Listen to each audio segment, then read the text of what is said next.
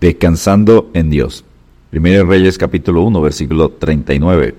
Y tomando el sacerdote Sadoc el cuerno del aceite del tabernáculo, ungió a Salomón, y tocaron trompeta, y dijo todo el pueblo, Viva el rey Salomón. El primer libro de Reyes comienza con un reino unido, glorioso y centrado en Dios. Termina con un reino dividido, degradado e idólatra. La razón de la caída de Israel nos parece simple no obedecieron a Dios. Israel estaba al final de los años dorados del reinado de David, que tenía unos 70 años de edad, llegando al final de sus días con la tormentosa vida de su familia. El atractivo Axalón había sido repentinamente cortado en medio de su vanagloriosa carrera. Ahora el apuesto Adonías usurpa el trono de su padre David, 1 Reyes 1.5. Como muchos otros hijos hermosos, Evidentemente había sido medio echado a perder porque su padre David nunca lo disciplinó. 1 Reyes 1.6. La vara y la corrección dan sabiduría, mas el muchacho consentido avergonzará a su madre. Proverbios 29.15. Salomón es ungido como rey de Israel en medio de esta tempestad levantada por el rebelde de su medio hermano Adonías, quien tenía un hermoso nombre. Mi Señor es Jehová pero tenía el corazón repleto de una soberbia que mataba toda gracia. Punto número uno, Adonías, el rebelde ensalzado. Adonías dijo, yo reinaré, y se hizo de carros y de gente de a caballo y de cincuenta hombres que corriesen delante de él. Primero Reyes 1.5. Adonías se enalteció y se rodeó de gente sobornada con un banquete. Primero Reyes 1.9. Pero sería humillado, porque cualquiera que se enaltece será humillado y el que se humilla será enaltecido. Lucas 18:14. La mentira de Satanás, seréis como Dios, en Génesis 3:5, es siempre un cebo tentador para el corazón soberbio. Antes del quebrantamiento de la soberbia y antes de la caída, la altivez de espíritu. Proverbios 16:18. Adonías ignoró a Salomón en la invitación al gran banquete del soborno, pero el rechazado, menospreciado, era el escogido por Dios para ser rey. Punto número 2. Salomón, la voluntad de Dios. 1 Reyes 1, versículos 11 al 27.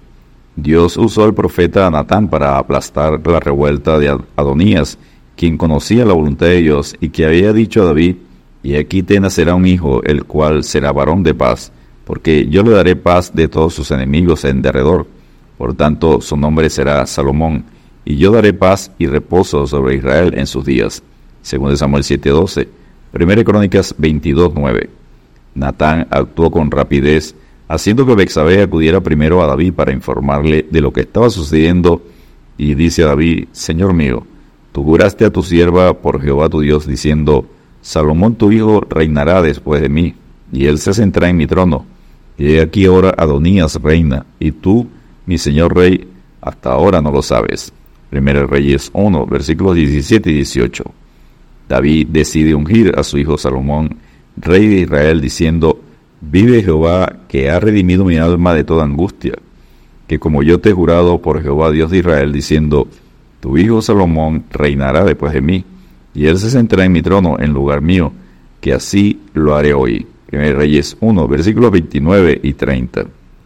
Punto número 3. Salomón, ungido rey de Israel. 1 Reyes capítulo 1, versículos 31 al 40 el profeta Natán y el sacerdote Sadoc siguieron las instrucciones de David para ungir a Salomón, rey de Israel. Y tomando el sacerdote Sadoc el cuerno del, del aceite del tabernáculo, ungió a Salomón y tocaron trompeta.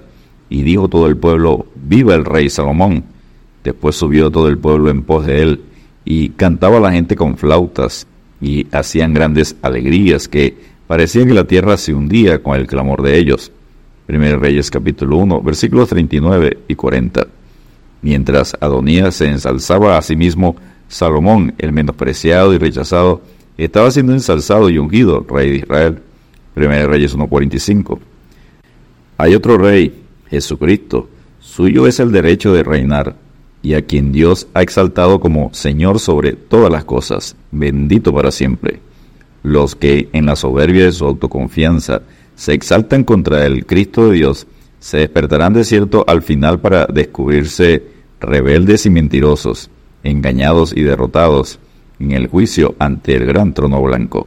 Apocalipsis 20, versículos 11 al 15. Y punto número 4, Adonías, el convertido. Primero Reyes capítulo 1, versículos 41 al 50. Jonatán dijo del sacerdote Abiatar, uno de los invitados al gran banquete del soborno, irrumpió apresuradamente con las nuevas de que ciertamente nuestro Señor el Rey David ha hecho rey a Salomón.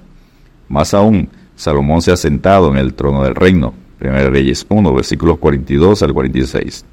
Esa flecha no fue lanzada al aire, sino al corazón de Adonías, hiriéndolo en lo más hondo de su ser, demostrándole que era un rebelde autoengañado.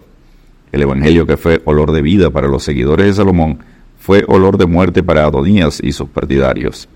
Ellos entonces se estremecieron y se levantaron todos los convidados que estaban con Adonías y se fue cada uno por su camino. 1 Reyes 1.49. Jesucristo está sentado en el trono de su Padre. Todos los que se exaltan contra Él son rebeldes. El mensaje es, el que cree en el Hijo tiene vida eterna, pero el que rehúsa creer en el Hijo no verá la vida, sino que la ira de Dios está sobre él. Juan 3:36. Saulo de Tarso, de camino a Damasco, respirando su soberbia, volvió en sí bruscamente como Adonías.